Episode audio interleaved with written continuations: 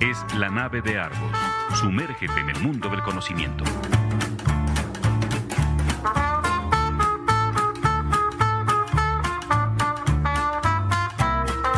La nave de Argos. Un viaje a la cultura. Bienvenidos a bordo. ¿Qué tal amigos? Estamos ya aquí en este programa número 130 de la nave de Argos. Bienvenidos a este eh, programa. Eh, estamos en una transmisión en vivo por, pues hace a, rato no volvíamos a charlar eh, con España. Está en esta ocasión con una nueva, un invitado especial. Nos visita desde el futuro. Está siete horas adelante de nosotros Luis Luna, editor y poeta está acompañándonos desde Madrid. Eh, vamos a hablar sobre la edición de una colección de poesía hebrea, eh, en lengua hebrea, pues en hebreo, eh, de la de ediciones Amargort. un gusto, también saludo esta tarde calurosa aquí en Irapuato, no sé cómo está la temperatura, ya más primaveral, me imagino yo en, en, Madrid. Eh, saludo también esta tarde a José Antonio Banda, a Marco Banzini, a Paco Maxuini y a Paco Maxuini. Y también un gusto tenerte aquí, eh, Luis Luna, esta tarde, bueno, noche allá, casi medianoche en, en España. Bienvenido esta tarde aquí en la nave de Argos. Muchísimas gracias a la nave de Argos, es una maravilla estar con, con ustedes por acá y efectivamente estamos entrando en un tiempo primaveral, aunque mm, bueno, los meteorólogos nos han avisado de que nos viene otra ola de frío, lo cual nos ha deprimido un poco más, porque estábamos con muy buen clima, estábamos con unos días maravillosos en Madrid, con esa luz eh, especial ya de la primavera y de repente otra vez frío nos ha hecho sacar las chaquetas, querido Jaime.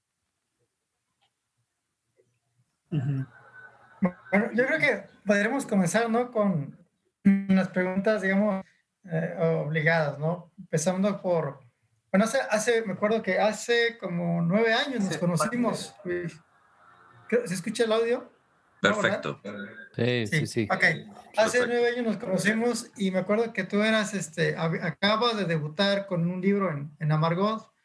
¿Cómo, ¿Cómo fue el cambio de, de debutar en Amargot ahora ser editor de colecciones de Amargor. Nos está tomando un poquito de pelo el audio, Toño. Eh, ¿te, escuchas, ya, te escuchas un poco mejor? Sí, sí, bueno, a ver, ¿me escucho bien? Sí, yo lo escucho bien, este Jaime. Bueno, a lo, que me, a lo que me preguntabas, José, bueno, el cambio la verdad es que ha sido bastante natural, porque, bueno, eh, al final casi todos mis libros están en, en esta editorial en Amargor, y bueno, pues eh, al final decidí colaborar con, con ellos porque me permitían hacer cosas que no me iban a permitir en otras editoriales, ¿no? Entre ellas, bueno, pues sacar títulos que yo pensaba que dentro de lo que era la publicación en España no tendrían mucha facilidad para, para salir, ¿no? Porque sabéis que, España, bueno, pues es un, país especial en lo que a la poesía se refiere, ¿no? Y todavía hay muchas cosas que normalizar. Y, por ejemplo, había muchos autores hispanoamericanos que no habían, que no habían salido, ¿no? Entonces, para mí era una oportunidad especial de tender puentes y ahora mismo pues como ya hablaremos después, estamos trazando puentes con la, con la cultura hebrea, con la cultura israelita y con la cultura sefardita también, como parte de la cultura israelí. Y bueno, pues en eso, en eso estaremos, en eso estaremos. Ahora, ahora os contaré bien.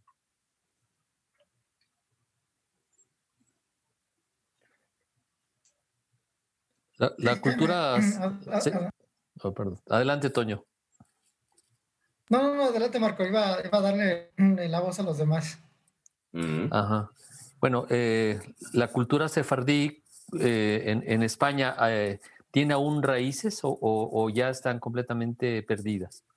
Bueno, la verdad es que la cuestión es, es compleja, ¿no? Porque es cierto que la cultura sefardita con la, con la expulsión se convirtió en una cultura que se puede llamar, o que se llama de hecho, criptojudía, es decir, que hubo muchos judaizantes que seguían conservando sus tradiciones, pero la, la escondían, ¿no? Escondían esa, esa práctica por, el, por la Inquisición. ¿no? Entonces, muchos de los eh, sefarditas que se quedaron finalmente fueron asimilados ¿no? al, al, cristianismo, pero aún así mantuvieron unas, unas, raíces que se, aprecian, que se aprecian todavía si recorréis ¿no? España, pues hay numerosas juderías y todo ese trabajo se está rescatando ahora. De hecho, de hecho sabéis que hasta hace muy poquito ha estado abierta la convocatoria para que todos los sefarditas eh, de, origen, de origen español se pudieran... Eh, eh, pudieran tener la nacionalidad española después de tanto tiempo, demostrándolo. Y, por tanto esas raíces están vivas y yo creo que hoy están más vivas que nunca gracias a, determinadas instituciones.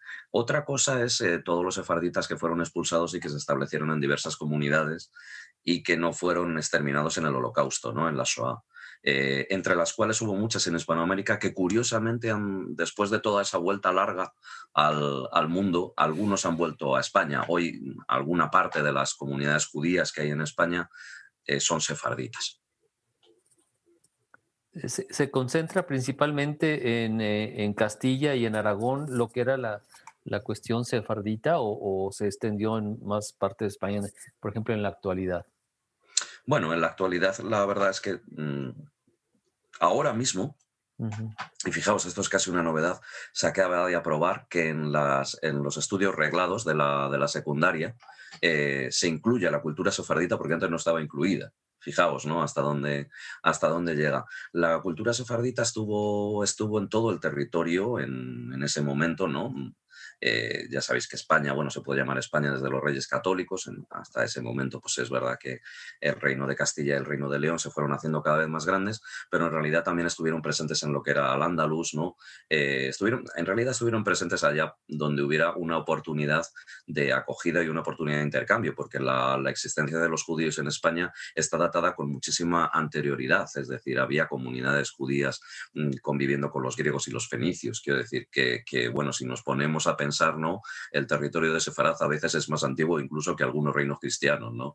Entonces, lo que pasa que, bueno, pues eh, es verdad que en, estos momentos las comunidades sefarditas sobre todo están instaladas en Andalucía, queda una pequeña parte en Madrid y luego hay otra gran parte en lo que, en lo que sería la parte de Cataluña, las Islas Baleares, Valencia y demás. Ahí es donde ahora hay más núcleos sefarditas y donde hay culto incluso, ¿no? De, sinagoga, aunque el hecho de ser sefardita tampoco quiere, quiere significar que seas un judío practicante, ¿no? Puede ser mm, perfectamente una persona laica, ¿no? Que tiene esas raíces sefarditas y que se expresa mm, bien en ladino, ¿no? que sería la, la, lengua o la variante del, del, castellano utilizado por los sefarditas, con ya muchas contaminaciones de las lenguas por donde uno ha pasado. ¿no? O sea que sí que te puedes todavía sorprender escuchando, ¿no? Pues como cuando vas a Israel, que hay una radio en sefardita y uno piensa que de repente ha recuperado el castellano del siglo XIV, XV, ¿no?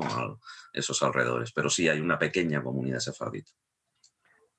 Sí, sí hay una diferencia muy marcada, eh, disculpa eh, aquí mi ignorancia, entre los judíos ortodoxos, vamos a decir, y los sefarditas. Bueno, la, verdad es que si, investigamos, eh, muchas veces los judíos sefarditas van a las mismas, eh, a las mismas mm, sinagogas, ¿no? al mismo culto que los judíos eh, ortodoxos y ultraortodoxos, porque lo que ha pasado en, el judaísmo, mm, para, que os, para poneros un poco en antecedentes, es que em, hay muchas, muchos tipos de comunidades, es decir, ser judío hoy es una cuestión relativamente compleja, ¿no? Y, y dentro de, dentro de los cultos, los sefarditas practican una rama del judaísmo que no tiene nada que ver con el tema ultraortodoxo, pero sí que es verdad que practican, ¿no? digamos, determinadas tradiciones que también practican los ultraortodoxos. Entonces, a lo mejor lo que no irían era, sería una sinagoga revisionista, por ejemplo, etcétera, ¿no? Pero ya os digo que ser judío hoy es una cuestión eh, amplia, muy compleja también, que no se puede resumir en, dos líneas. Y dentro de esa línea general de lo que sería ser hoy judío, ¿no? Pues los, los sefarditas también ocupan un puesto, un puesto interesante, ¿no? Como segunda comunidad más importante después de los askenasíes y, efectivamente tienen poco que ver porque tienen más unas raíces mediterráneas y porque además cuando se produjeron las expulsiones eh, se, tienen otro tipo de creencias que tienen que ver con el estudio de la cábala, por ejemplo, tienen que ver con, con otra serie de cuestiones que los asquenosíes no, no practican. Claro. Bueno, aquí, digamos, las expulsiones, estamos hablando del mismo año del descubrimiento de América, ¿no? 1400, 1492, hablamos más de 500 años de, desde que fueron las expulsiones. En el caso, por ejemplo, de los judaizantes, que fue uno de los casos famosos que tuvo la Inquisición en la Nueva España, eh, estamos hablando más o menos de la tercera década del siglo XVII, o sea, 1630 aproximadamente, que fue uno de los grandes casos eh, de la Inquisición española aquí en, la, en México. Eh, pero eh, ya volviendo un poquito, avanzando un poquito en los siglos o avanzando hasta nuestro siglo XXI famoso y avanzando más en el tema, en el campo literario, a la colección de, de poesía hebrea, obviamente pues lo, me imagino que los temas también y el asunto identitario eh, de, en, en, el, en, el, aspecto del, del, de la poesía hebrea de esta colección en particular, ¿cuál es? O sea, ¿está relacionado dentro del campo de, la religión como tal o está más relacionado en el tema de la existencia actual de, la, de, la, de, nuestra sociedad contemporánea? ¿Está más relacionado en este, en este mundo que estamos viviendo acelerado, en este mundo que estamos viviendo eh, de falta de referentes? ¿En qué, ¿En qué estamos hablando? Desde un punto de vista ya de, la, de, la, preocupación como tema de la poesía, de la poesía hebrea actual, por una parte. Y por otra parte, eh, ¿qué retos tiene eh, para la traducción del hebreo al, al, español? Que creo que son dos grandes, son, son dos temas muy grandes también eh, eh, de, de, esta, de esta colección? Eh, bueno, fíjate, lo a nosotros como editores, ¿no? porque somos dos coeditores de esa, de esa colección, Gerardo Levín, que es el, el traductor argentino, que comanda también la, la, colección conmigo y que es un gran especialista en, en literatura hebrea contemporánea, lo primero que nos llamó la atención era que todavía llamase la atención inaugurar una colección hebrea. ¿No? O sea, para nosotros la normalización de, que hubiera una colección en español o en castellano eh, de poesía hebrea mm, nos parecía mm, algo normal, igual que hay colecciones de poesía escandinava o colecciones de poesía árabe o colecciones de cualquier otro tipo de poesía, ¿no?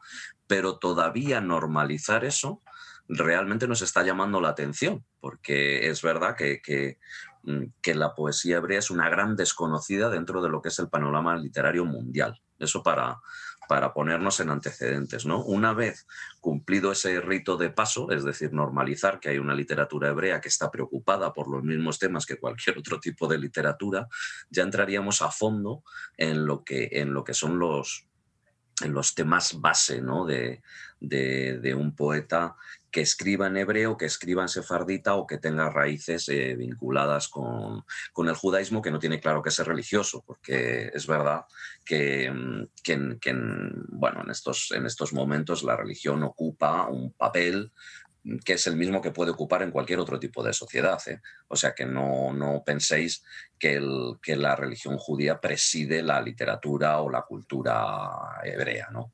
Entonces, en ese, en ese sentido, bueno, pues hay, hay muchos temas uno de ellos que hay que mencionar, porque, eh, claro, la, poeta que inaugura la, colección es Diti Ronen, que eh, presenta o nos presentó un, poemario prácticamente documental ¿no? sobre, la, sobre la Shoah, es efectivamente el holocausto. Es decir, ese es uno de los temas básicos ¿no? o que siempre sigue andando todavía ahí. ¿Por qué? Pues porque todavía quedan eh, supervivientes del holocausto o familias directamente implicadas en, este hecho y también porque es verdad que dentro de la cultura hebrea hay siempre una resistencia a la banalización de, este hecho, ¿no? que sabéis que es el gran peligro ¿no? que cualquier otro evento que suceda eh, de carácter genocida o mm, relacionado con el neonazismo, lo que sea, eh, banalice este hecho que es singular en la historia. Entonces la Shoah siempre está presente en muchísimos autores y autoras hebreas, pero por supuesto los temas siguen siendo, siguen siendo los que nos interesan a todos. Es decir, que, en el segundo libro vamos a ver también eh, la preocupación por el eros, ¿no? la preocupación por el amor, que yo creo que es algo sempiterno en la, en la poesía. Y, y bueno, la poesía poesía hebrea, claro, tiene el cantar de los cantares. El problema de la poesía hebrea es la, tradición que tiene. que, que, a, que, a, veces, eh, claro, no parece hebrea, pero lo es. Quiero decir que todo el Antiguo Testamento es es la poesía hebrea, es la base de la tradición de la poesía hebrea, ¿no? Entonces, tener el cantar de los cantares y hacer poesía amorosa, eh, tienes que batallar contra, contra esa propia tradición, ¿no? Etcétera. Y, luego, por supuesto, en lo que es la vida judía de hoy, el Israel de hoy, los mismos problemas que puede tener cualquier ciudadano en cualquier, en cualquier sitio, ¿no? Con las, con las especificidades mediterráneas un poco, porque claro, Israel sigue siendo un país mediterráneo que donde los askenasíes que son de base centroeuropea, pues también se ha tenido que acostumbrar, bueno, pues todo, todo eso ¿no? que ha pasado durante todos estos años, pues nutre un poco esa voz, esa voz hebrea Mm, ya os digo, mm, casi o en muchos de los casos traspasada por la SOA y sus consecuencias, la diáspora, los exilios, etcétera, etcétera. Y, en ese sentido, este, ¿cuál, cuál fue los parámetros eh, que usaron ustedes dos eh, como editores para integrar a los autores que, la colección? ¿Hubo un parámetro o simplemente fue muy abierto? Mm, Amargor, por definición, es una, editorial, una editorial abierta, porque la, la, idea siempre de Amargor ha sido que la, Mm, que, el hecho de la, de la, poesía o lo poético está muy fragmentado. Entonces, uno a veces lo que hace como editor es poner pequeñas piezas en ese puzzle, ¿no? Y a veces no tenemos todas las piezas del puzzle, pero sí podemos tener una idea del puzzle, ¿no? Entonces, en ese sentido, Amargor entró en esta colección igual que ha entrado siempre, que es eh, de una manera lo más abierta, lo más abierta posible. Pero sí que queríamos que fuera literatura hebrea contemporánea, es decir, eh, que estuviera escrita por lo menos a partir partir de los años 80, que fueran libros que habían estado desde ese, desde ese momento, ¿no? Eh, lo cual que no quita para que a lo mejor nos sorprendamos con algunas mm, traducciones de, eh, de cuestiones muy relevantes dentro de lo que sería la poética mundial, como por ejemplo eh, hay por ahí una idea de traducir a, Abraham Abulafía, que si no lo conocéis, pues fue uno de los, de los poetas cabalísticos más importantes y uno de los primeros que hizo eh, un tratado de poesía fonética, es decir, de cómo decir la poesía para que ésta transmitiera emociones, para que ésta llevase más allá de lo racional a ese encuentro de sensación que es la poesía, ¿no? Completamente desconocido, por supuesto, ¿no? Pero ese tipo de textos que, que, bueno, pues que quedaron más o menos desaparecidos, oscurecidos y demás, pues también eh, habría, que, habría que recuperarlos. Pero en principio la idea de la, de la editorial es mm, publicar lo que es la poesía hebrea hoy. Es decir, qué se está haciendo hoy, qué se está escribiendo hoy dentro de un espectro. Eh, y yo creo que vosotros vais a ser muy cercanos a esto. ¿no? ¿Qué es la poesía joven? Porque últimamente se tiende a confundir esto. Entonces, parece que la poesía joven es de la gente que tiene 20 años. Pero es que alguien con 50 años o con 60 años también se puede sentir joven y puede ser mucho más joven que los jóvenes. Eh, a veces son los que toman más riesgos, ¿no? Muchas veces, ¿no? Eh, eh, claro. Lo vemos mucho en la poesía también en castellano, ¿no?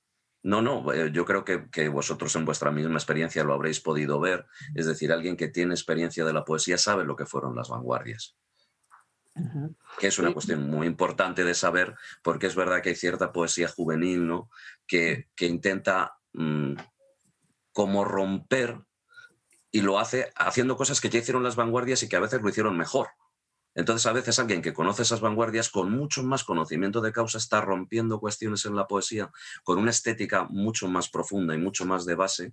Y por tanto, para nosotros la poesía joven es un, es un cuestionamiento eh, muy laxo, muy amplio, donde hay gente que tiene unos años físicamente, pero que lógicamente hace una poesía joven, hace una poesía fresca, hace una poesía renovada, hace una poesía que investiga, hace una poesía con una base estética muy fuerte detrás.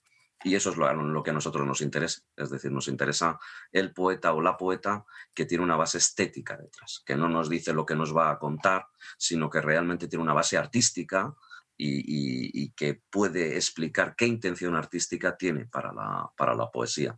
Porque creemos que eso sí que es una batalla que tenemos que dar.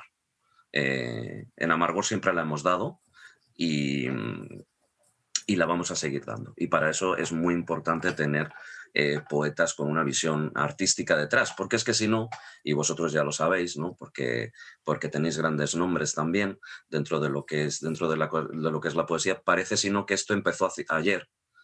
¿no? Y que antes de Instagram no había poesía. O que no se hablaba de ciertos, de ciertos temas. Y claro, bueno, eh, yo creo que por respeto a los que nos precedieron, ¿no?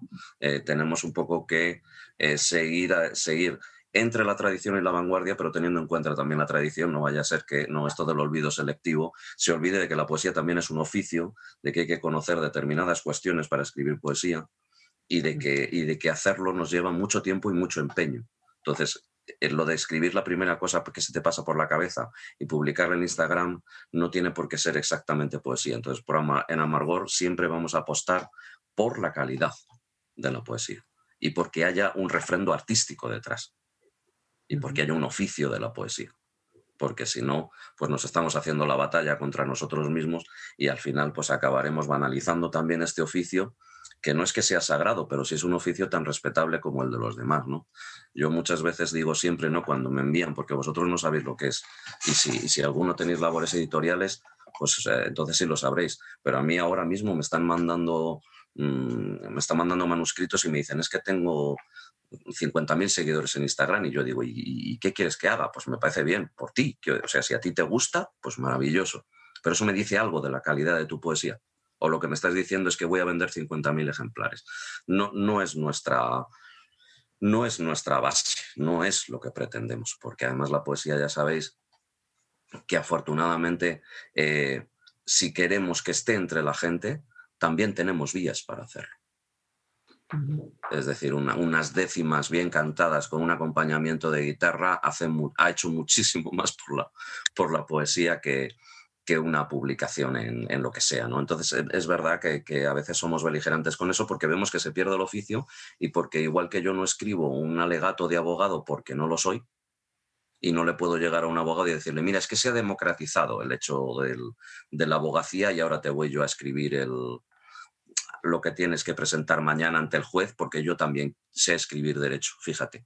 Y no, tú no has, no has estudiado, no, y, va a tener razón. Y entonces parece que poeta puede ser cualquiera y a veces es que no es así. Entonces es verdad que las editoriales todavía tienen que seguir haciendo una apuesta por exigir un poco de, calidad. Una pregunta, Luis. Eh, ¿Tú, tú hablas también, eh, eh, puedes hablar hebreo? O sea, ¿lees hebreo? No, yo sé hablar ladino nada más.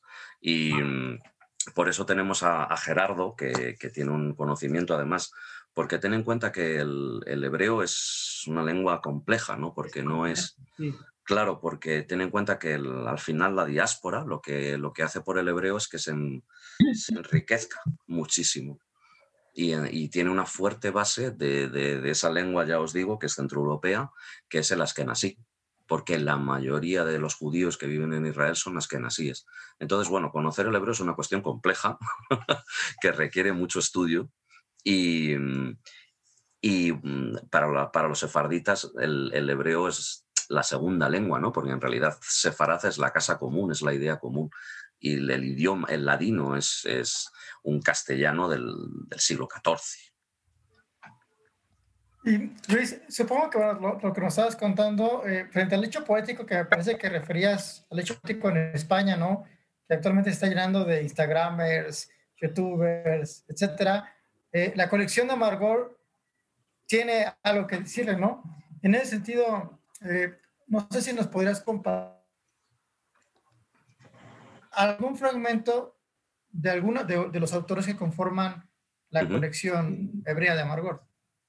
Bueno, la colección hebrea de Amargor, como ya sabéis, acaba de, mm, recién lanzarse, es decir, nosotros hacíamos la, presentación de la, colección por, la web de Casa Sefarad, por, la distribución de, Casa Sefarad, que es la institución que vela por el legado sefardita en, España, y solo tenemos un, libro publicado hasta el momento, porque no ha sido sencillo ahormar las energías, y además este es un proyecto que nace hace mucho tiempo, pero que que tarda también mucho tiempo en, ahormar esas energías y que luego toda la pandemia retrasa. Es decir, la, ya, como ya sabéis, bueno, pues la, pandemia para la, para la cultura, ¿no? Hasta que ha reaccionado la cultura y sobre todo la poesía, que es un fenómeno también que tiene una distribución distinta a lo que puede ser la novela, eh, ha tardado tiempo en reaccionar. Y nosotros lo que no queríamos era sacar libros muertos, ¿no? Porque al final lo que, lo que estaba sucediendo es que se sacaba un libro eh, pero la red, de, la red de librerías no podía afrontar el envío de ese libro a los clientes. Primero porque era difícil enviarlo físicamente, es decir, saltar ¿no? lo que era la barrera de, las restricciones por el, por el, coronavirus, por el coronavirus. Luego también, fijaos, porque mm, la industria cultural yo creo que tuvo un primer momento, ¿no? Como de, estamos aquí, pero no podemos seguir con lo mismo que estábamos haciendo. También por respeto, ¿no? Bueno, ya sabéis que la pandemia, por lo menos en España, y sé que en México también, ¿no? Pero en España ha golpeado muy duro, de una manera bastante, mm, bastante dolorosa, ¿no? Y entonces es verdad que los primeros momentos de la cultura fueron de mucho respeto. Y, luego mucho respeto también entre las distintas secciones de la cultura, porque nosotros, por ejemplo, veíamos a, toda la gente de, de, las artes escénicas completamente bloqueada, ¿no? Gente que, que, bueno, que vivía del dinero que cobraba de las entradas, teatros mm, cayéndose porque sin público no, no hay movimiento y, demás, y se tardó un tiempo en reaccionar. ¿no? Entonces, hasta que efectivamente nosotros logramos lanzar la, colección, hacerlo en condiciones dignas y respetando la intimidad de la gente que había perdido ¿no? a seres queridos y que, y que no, o nosotros entendíamos que en ese momento no estaba para la alegría que suponía eh, lanzar una nueva colección y, demás, bueno, pues eh, efectivamente hemos tardado un tiempo, pero yo creo que ese tiempo ha sido muy necesario para todos y, todas en todo el mundo. ¿eh? Yo pienso, porque también cuando veo el movimiento poético mundial, bueno, pues ha estado parado un tiempo de, respeto, ¿no? Yo creo de, de, asimilación y ahora es cuando de nuevo vuelve, vuelve a resurgir y, claro, la poesía siempre ha acompañado al ser humano en, las circunstancias más difíciles y también en las más, en las más alegres. ¿no? Tenemos que seguir haciéndolo, tenemos que seguir haciéndolo, pero había que, por lo menos yo sí que lo vi en España, que había que dar un, tiempo porque en principio hubo muchísimas pérdidas ¿no? y,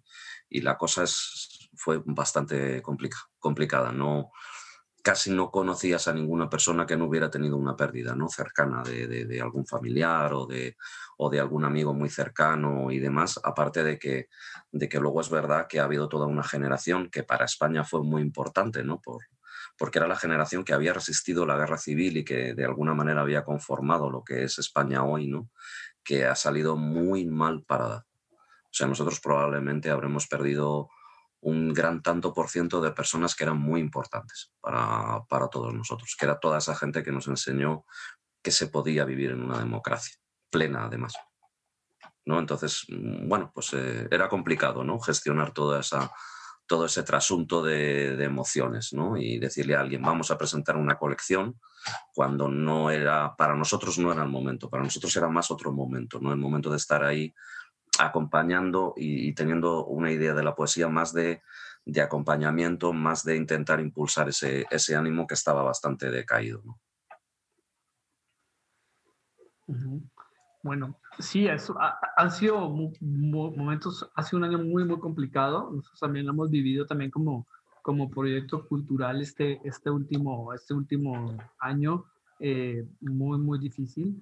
Eh, eh, bueno, pues pero por fortuna, bueno, parece que ya se ve algo más de luz al otro lado del, al otro lado del túnel, eh, Luis. Y bueno, eh, bueno, que de verdad muchas gracias por estarnos acompañando en esta, en esta charla para, para hablar, de, para hablar de, este, de este proyecto. Eh, qué bueno que ya salió este primer, este primer número del cual hablaremos en esta segunda parte del bloque, que creo que vale, vale muchísimo la pena pues hablar, pues escuchar un poquito de esta, de esta poesía eh, en, lengua, en lengua hebrea. Y vamos a hacer ahora un pequeño, un pequeño alto en el camino con algo de música. Este es un proyecto de Emilio Villalba, eh, de, eh, grabado en Sevilla en el 2018 en con un grupo que se llama Sefárdica. es poesía, es justamente música sefardí de la, de, de la Edad Media en España. Y bueno, vamos a escuchar algo de música y regresamos en un momento en este programa número 130 de la nave de Arcos. Ya volvemos.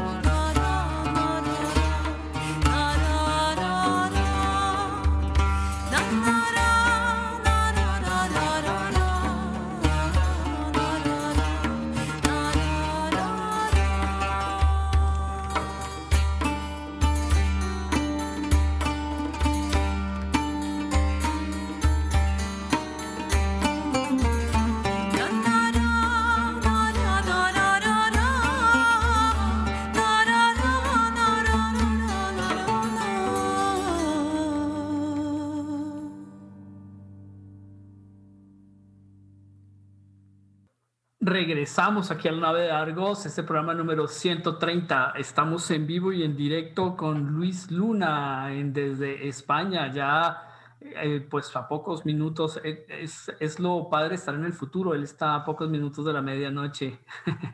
ya me acuerdo ese famoso, siempre que, que, hacemos las transmisiones así con, con Asia o con Europa, recuerdo ese famoso cartoon, ese famoso cómic de Snoopy que dice que cuando piensas que el mundo, que el mundo se va, que va, ¿cómo es que dice que el mundo se va a acabar hoy? Piensa que ya es mañana en Australia, ¿no? Entonces, en este caso ya casi va a ser mañana, en, ya casi va a ser mañana en España, en este, en este momento.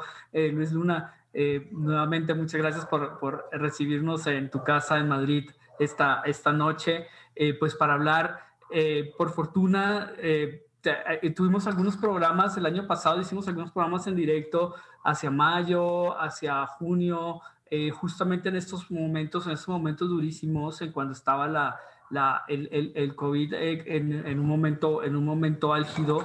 Eh, tuvimos hace también hace poco, hace unos meses, un momento muy, muy complicado también aquí en México. Hace no muchas semanas tuvimos un, pico muy fuerte también aquí en nuestra, en nuestra ciudad.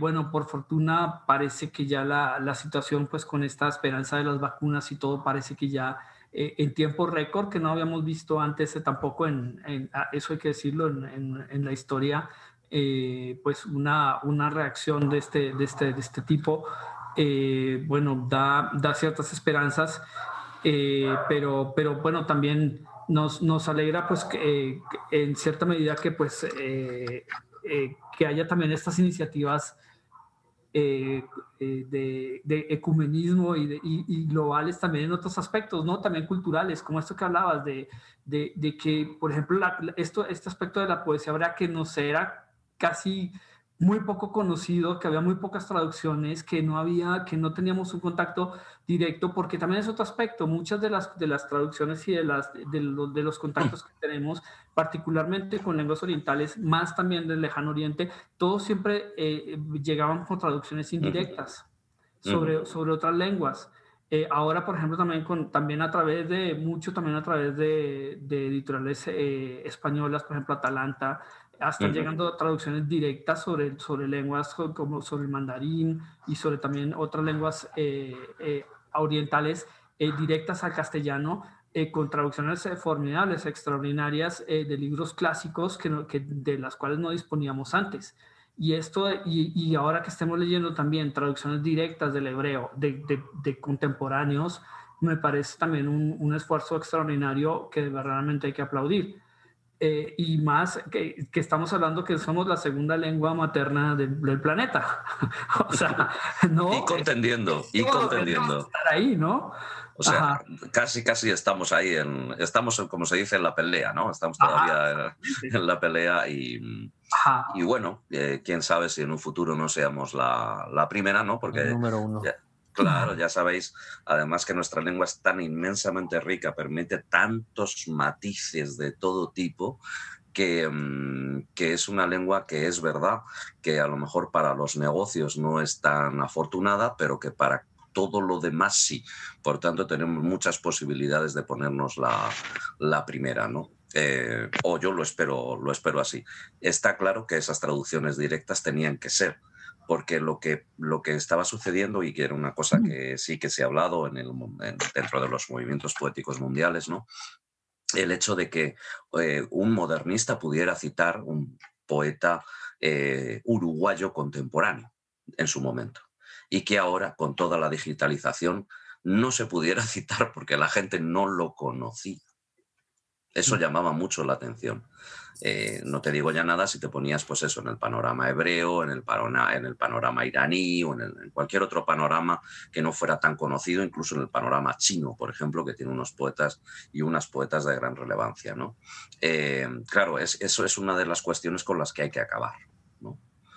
Hay que acabar con eso y hacer traducciones directas porque afortunadamente tenemos muy buenos traductores al castellano que es una de las cosas maravillosas que hay, sí.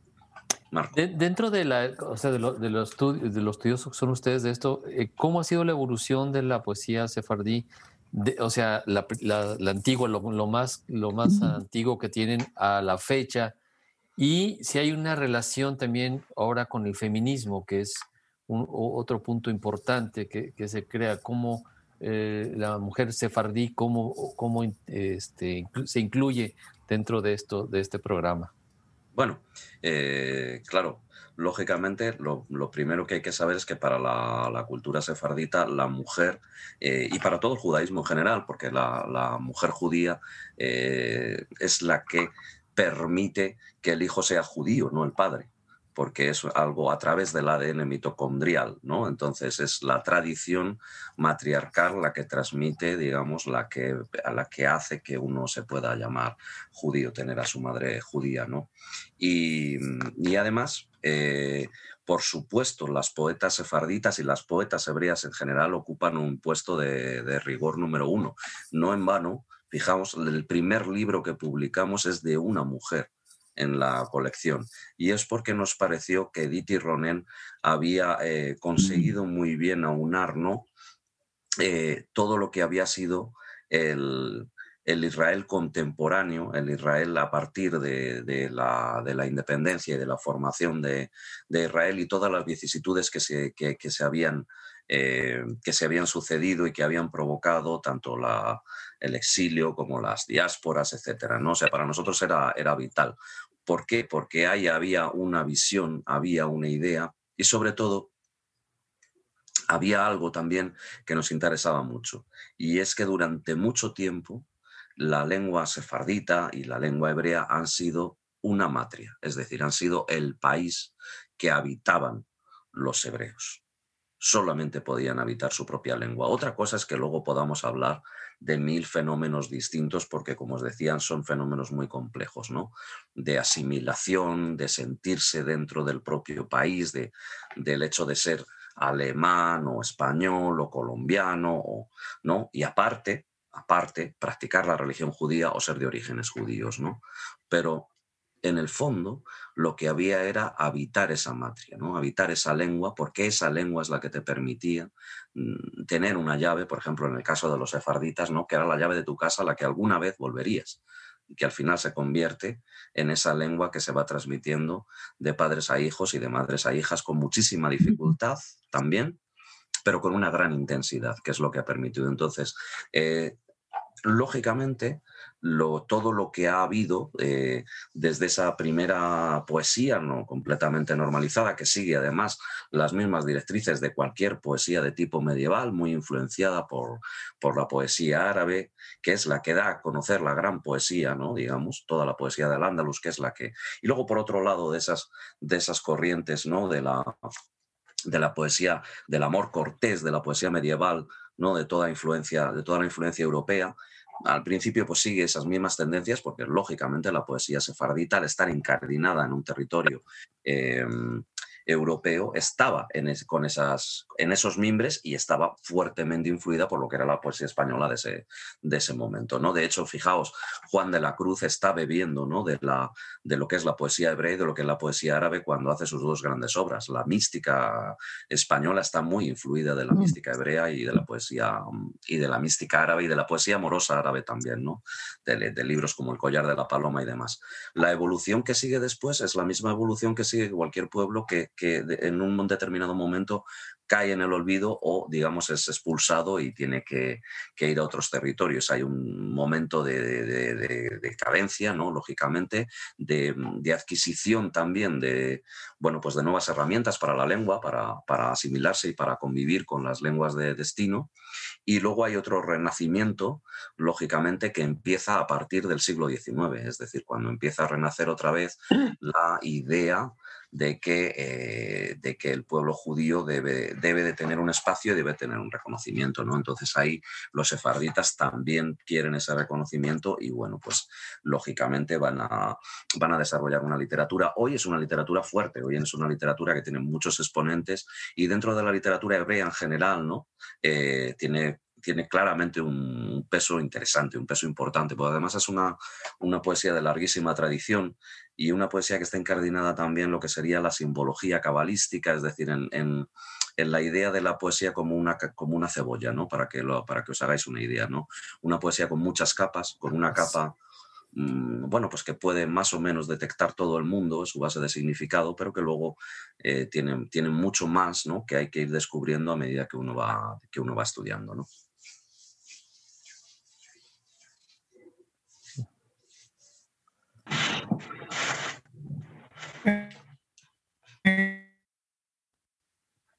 Creo que tenemos problemas con tu sonido, Toño. Toño, no te oyes. No te escuchas, Toño. No, no. no, Toño. Creo que hay no te escuchas. ahí con Telmex eh, de ya, creo que ya te, ya te desapaste, Toño, ¿o no? Ya te desbloqueaste, a ver. Sí. Sí, a ver. Creo que ya. Ya, parece. Este, bueno, sí, bueno, en ese sentido. Eh, Luis, quisiera saber si nos gustaría saber si nos puedes compartir algún fragmento pequeñito de esta poeta que, que acabas de publicar, eh, Amargo. Sí, sí, yo creo que os voy a leer un, un poema, o por lo menos un fragmento de un, de un, poema de Diti Ronen, que, que, yo creo que es lo más interesante ¿no? de, de todo esto, que es volver a conocer. ¿no? El poema se llama Así ocurrió y, y esto es lo que dice la poeta. Al principio hubo una guerra, después vino el amor. Nuevas vidas fueron engendradas en celeste y blanco. La gente creía en la unión, el renacer. La gente creía. Familia, embarazo y parto. Después llegó la rutina. Uno podía pensar que el mundo se calmó, que la paz llegaría, que no habría más guerras. El hombre vuelve abatido y la mujer busca ternura. El hombre está cansado y la mujer está desesperada. Después hubo otra guerra el hombre parte hacia el frente y la mujer permanece. Luego volvió el amor entre un hombre distinto y una mujer. La vida es otra vez deseable, tiene otra vez un porqué. Lo que antes sucedió fue borrado. Después llegó la rutina. Uno podía pensar que el mundo se calmó. Después otra guerra. El hombre ya no parte hacia el frente, y la mujer ya no permanece. Pero amor no hay, ya desde hace mucho. Después hubo otra guerra. Bueno, pues ahí tenéis la poesía de, de Diti Ronen, que ya os digo, bueno, pues que va haciendo ¿no? ese, ese resumen estupendo de lo que ha sido, bueno, pues un poco la, el desarrollo de, de Israel en todo este, en todo este tiempo también, ¿no? Y la vuelta. Y, cuenta, ¿puedes contarnos un poquito más sobre esta, sobre esta poeta, sobre, sobre ella, ella de que, a qué generación pertenece? Bueno, Diti ya es una poeta eh, con cierta experiencia, vamos a decirlo así, porque es que a mí estos términos en la poesía, ¿no? Cuando, no sé, nuestros grandes maestros a mí me parecen tan jóvenes, es que no, a mí me gustaría deciros, pertenece a esta generación, pertenece a esta otra, ¿no? Pero soy bastante disidente con eso. Yo creo que es una, una poeta con una experiencia eh, importante, lo cual, mm, por supuesto, se puede refrendar en años, pero sobre todo es muy fresca en el sentido de que, no sé si habéis visto, ¿no? Pero todo eso que, que nos habla de la poesía conversacional, etcétera, etcétera, todos esos fenómenos, en realidad es una poesía muy documental y que al final va desde las pequeñas cosas, ¿no? Desde esos pequeños gestos, fijaos, ¿no? Como ella nombraba, ¿no? Pero que llegan a lo universal. Ahí es donde, ¿no? Yo creo que esa es la, potencia de Edith Ronen, que no hace una poesía estrictamente documental, pero que sí eh, nos da, ¿no? Un poco esa, esa visión de, por un lado, una enorme esperanza, ¿no? Y al final también como la esperanza a veces desemboca en rutina, ¿no? Como las grandes revoluciones al final dan lugar a rutinas que luego son rotas por otras revoluciones, ¿no? Ese devenir histórico que al final es muy circular, ¿no? Y que, y que nos va llevando de un sitio para otro, aunque tengamos esas cimas, ¿no? De gran esperanza para la humanidad. Entonces, a mí es una poeta, a mí Diti, fijaos, y, y tal vez os llame la atención, pero a mí Diti me recuerda mucho a Keats porque Keats decía que la poesía se tiene que entender como un recuerdo. Y Diti Ronen también entiende eso, porque bueno, sí, es verdad que uno aquí está viendo cierta idea de Israel, ¿no? Por algunas referencias y demás, pero esta es la historia que podría contar cualquiera, ¿no? Porque no hay país que no haya tenido una guerra y luego paz, y luego otra guerra y luego otra paz. ¿no? Entonces es un poco esa, esa humanidad que es tan cíclica y en la que a veces nosotros estamos en una cima o en un valle y pensamos que esa cima y ese valle son lo más importante que va a suceder en el universo y probablemente ya haya sucedido y probablemente volverá a suceder, ¿no? Y esa es una, cuestión interesante que solamente para mí, ¿no? Eh, los grandes pensadores y los grandes artistas saben ver, ¿no? Salirse un poco de su estrecha mira histórica e ir más allá, ¿no? Y, aprender a ver eh, un poquito eh, todo, ese, todo ese desplazamiento, ¿no? Yo pensaba, fijaos, ahora que antes que hablábamos de, la COVID, ¿no? Que es normal que, hablemos de eso, y como tú decías que efectivamente hay territorio para la esperanza, porque es verdad que en un año se ha, se ha hecho mucho, ¿no? Y cómo todo eso nos ha afectado ¿no?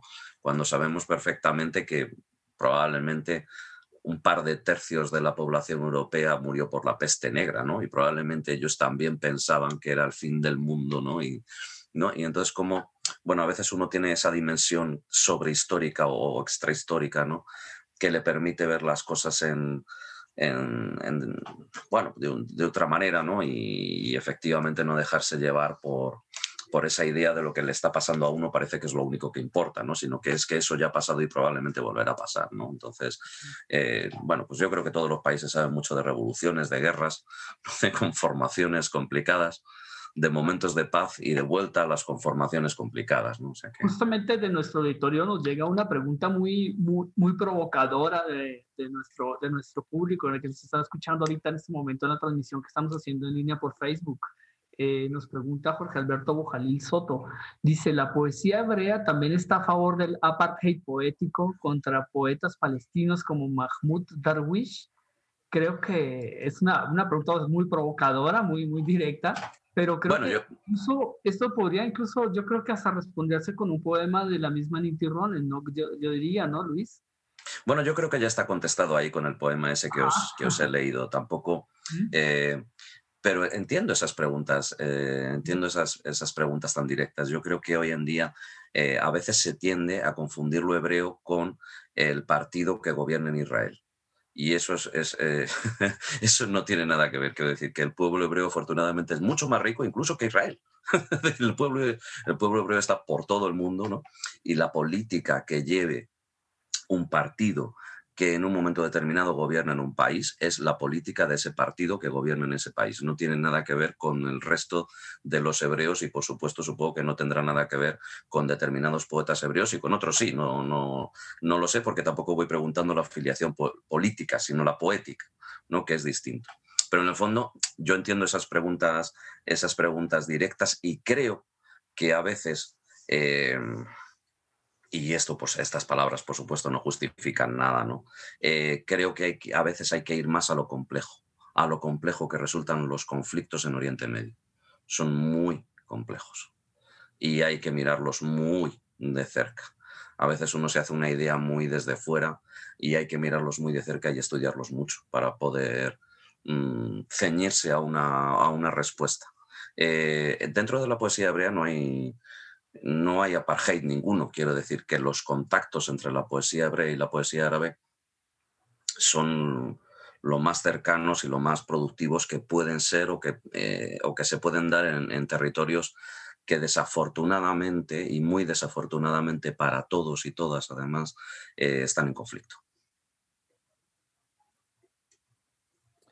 El, pueblo, el pueblo hebreo, el pueblo judío, pues, ha sido de la diáspora y, y ha sido un, un, pueblo que también ha sufrido en determinado momento mucho. Yo creo que también ahí viene en su ADN toda esta, esta situación, que aparte son gente muy inteligente, muy trabajadora y que pues yo creo que se refleja mucho también en la cuestión cultural, ¿no?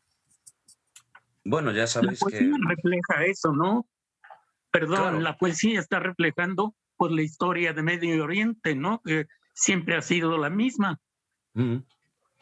Efectivamente, yo creo que mm, que al fin y al cabo ¿no? La, la, poesía no es más que un trasunto de lo que, de lo que sucede, pero dicho de otra manera, ¿no? Por el, como, como decía Platón, ¿no? La, la, poesía no dice lo que es, sino lo que debería ser. al revés que la historia, ¿no? Entonces, eh, bueno, pues es verdad que, que Diti, en, en este sentido, pues una, una poeta espectacular. lo primero porque sabe resumir muy bien, ¿no? Y porque se ve eh, de una manera muy concisa extractar, pero luego también porque va al alma de las emociones y ahí es donde ya, eh, quiero decir, todos, todo, esa, toda esa cuestión ¿no? Eh, ideológica o, demás ya se pierde porque en el fondo eh, al final hablar de judaísmo ni siquiera es hablar de Israel, ¿no? Hablar de cultura hebrea es algo mucho más rico que solamente hablar de, de Israel y además de un tipo de, de, de, un momento localizado de Israel, ¿no? Eh, que, sería el momento actual o que serían las políticas de, de hace unos años para acá, ¿no? entendiendo todo, todo esto, ¿no? Siempre es, es, verdad que siempre está ese asunto ahí, ¿no? Eh, yo creo que hay como dos asuntos, ¿no? dentro de la cultura hebrea que siempre llaman la atención, que uno es el de la Shoah, lógicamente, y el de la diáspora, los dos están relacionados, ¿no? porque toda diáspora viene o procede de un prógomo, al final viene de una persecución o viene de, de marcar a un chivo expiatorio que te viene bien en ese momento y que en algunos momentos de la historia coincide con el judío, ¿no? Porque es lo otro, porque es el diferente o porque es de aquello en lo que no te quieres reconocer, ¿no? como es la España de los, de los reyes católicos y probablemente cruzado con intereses económicos también. ¿no? Y, y por otro lado es la, la, cuestión desafortunada ¿no? de, de, la situación palestino-israelí, pero esos son solo dos temas, quiero decir, que, que, es, y es lo que reclama la gran mayoría de la, de la, de la poesía hebrea, ¿no? que es que también se enamoran, que también sufren como cualquier otra persona de cualquier sitio, ¿no? Y que por supuesto están incorporados en la corriente de la poesía mundial sin más, porque como todo poeta, pues habla de Eros y de Tánatos en el momento en el que le ha tocado. O sea, ojalá tuviéramos otro, otros temas de los que hablar, pero ya sabéis que llevamos pues 3.000 años debemos de llevar ya prácticamente, ¿no? Por lo menos que tengamos datados o registrados de Eros y Tánatos y de sus mezclas. O sea que no, eso también está bien porque cuando alguien dice, yo es que he encontrado un tema nuevo en literatura, yo siempre pido que me llamen a las 3 o las 4 de la mañana, que no me importa, porque sé que no lo van a encontrar. Es decir, siempre, van, siempre estamos hablando de lo mismo y eso es eso es también lo interesante, ¿no? La, capacidad de metamorfosis que tienen esos dos, esos dos temas. ¿no? Y dentro de la, de la cultura hebrea yo creo que hay que reivindicar también que un poeta hebreo no tiene más especificidad que cualquier otro poeta, que un poeta iraní o que un poeta, es decir, lo que sí que eh, hay que empezar a normalizar que existe una cultura hebrea que tiene todo el derecho a existir, que tiene una carta de identidad, que tiene unas raíces eh, literarias históricas, que tiene además unas raíces potentes que forman la base casi de, la, de lo que llamamos hoy literatura. Eh, y que por tanto tiene, tiene también la necesidad de ser conocida en el, ámbito, en el ámbito hispánico, más allá de los cuatro expertos o gente que ya esté inserta en las, en las comunidades, porque eh, es una poesía a tener en cuenta. De hecho, eso es lo que nosotros pensamos cuando fundamos la, la colección, haciendo lo que tú decías, ¿no, Jaime? Que son traducciones directas y traducciones sobre todo de poesía contemporánea para que se mida ahí en, esa, bueno, pues en esa idea, porque ya sabéis que también los poetas hebreos admiran mucho a los, a, los poetas de lengua castellana, ¿no? Es decir, eh, mm. Y entonces ese conocimiento no es a vía de a dos, porque al final también los poetas hebreos acaban conociendo a poetas españoles e hispanoamericanos, ¿no? con procesos de traducción cruzada, de entendimiento ¿no? de que hay una editorial que está publicando, por tanto debe de haber una editorial que esté publicando también poesía en, castellano, poesía en español. Eso siempre favorece y tiende unos puentes que son que son muy necesarios y que además nos están, están tendidos desde hace mucho tiempo. Las grandes comunidades sefarditas de hoy están en Hispanoamérica. Hará unos cuatro, cuatro años, cuatro o cinco años, fue invitado a la Feria Internacional del Libro de Guadalajara, Israel, justamente. Tuvieron un stand muy, muy importante aquí en la feria, eh, muy interesante. Eh, pues bueno, la mejor de la suerte de verdad con esta, con esta colección, con este primer, con este primer paso, con este primer libro de Niti Ronen. Muchísimas gracias de verdad, Luz, eh, Luis, por habernos acompañado en este programa. Eh, esperamos pues seguir conociendo más sobre, sobre estas publicaciones. Me imagino también el libro estará disponible también en, para descarga electrónica. ¿Y eh, cuántos títulos más avisoran eh, para, para estar pendientes, para poder, para poder Bueno, pues mirad, yo creo que cómo está la situación editorial ahora mismo, ¿no? Y en tanto no mejore y vuelvan a las redes de distribución, porque ahora mismo por ejemplo, para una editorial como Amargor, que tiene presencia en Hispanoamérica, enviar libros, incluso por barco, es absolutamente imposible. O sea, pues ya sabéis que en avión, además, los costes y los cargos son carísimos. Luego, la edición, la edición digital, bueno, es, es una solución, lo que pasa que es una solución que a veces desvirtúa las redes culturales, que eso es algo que a nosotros también nos, nos interesa, ¿no? Em, y por tanto vamos a sacar dos títulos al año de esta colección. Dos o tres títulos como mucho, porque aunque pidamos lo imposible, hay que ser realistas. Y no, y no podemos matar libros. Es decir, porque a veces para satisfacer el ego de los autores seguimos publicando libros y son libros muertos, son libros que no van a ninguna parte porque no pueden tener distribución y porque no pueden, no pueden alimentar el tejido cultural, ¿sabes? Porque... Pero, también juegas para justamente para la supervivencia y para el largo plazo, ¿no? Que es la idea también de mantener una colección, una colección viva que esté funcionando que esté funcionando en esto, ¿no? Que, nos, que es lo que nos interesa, ¿no? Estos diálogos a largo plazo, ¿no? Y que se mantenga una... Claro, o sea, nosotros estamos, estamos trabajando en ese sentido, también es verdad, porque Amargor tiene muchas colecciones y sacando dos libros de esta colección y el libros de la otra, bueno, pues uno se va, se va manteniendo y va, y va disfrutando de lo que hace, que es esto, ¿no?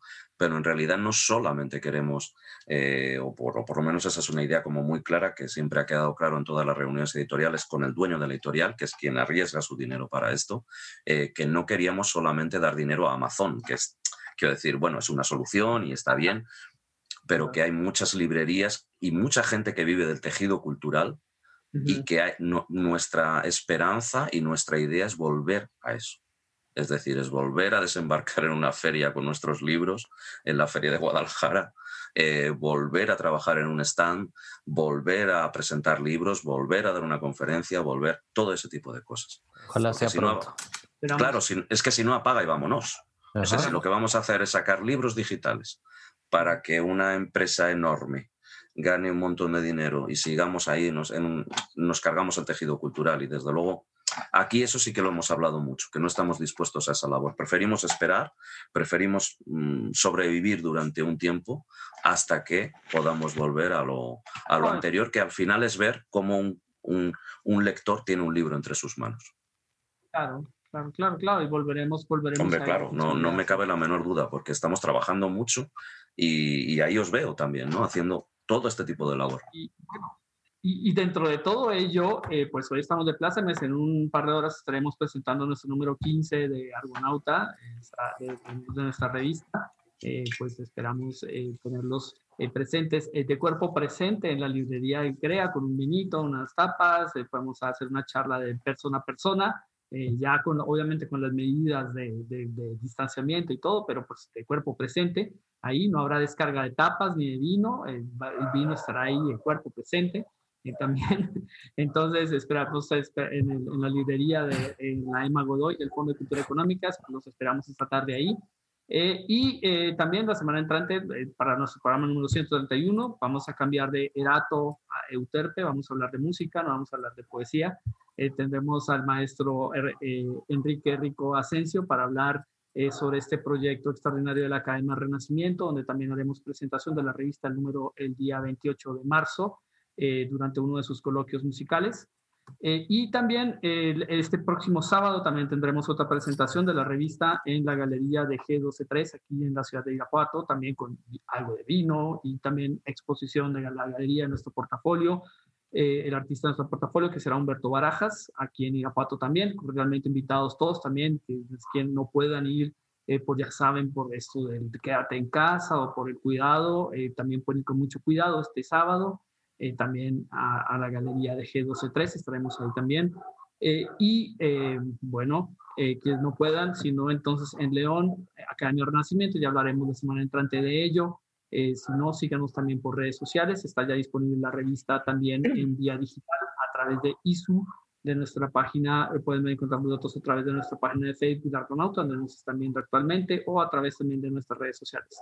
Muchísimas gracias, de verdad. Luis Luna, muchas gracias. Eh, Marco Wanzini, muchas gracias. Paco Maxuini, gracias Paco Maxuini, muchas gracias. Eh, José Antonio Banda. nos vemos entonces la próxima semana. Los dejamos con música sefardí de Sefárdica de Emilio Villalba. Eh, esto fue en Sevilla 2018 y se dice llamarse Morena, me llaman, bueno, a mí no, a la cantante que va a cantar esto, música sefardí de Edad Media. Muchísimas gracias, muy buena tarde a todos y que estén muy bien. Esto fue la... Luego, muchas gracias Luis. Gracias, gracias a ustedes. Muchas gracias Luis. Gracias. vez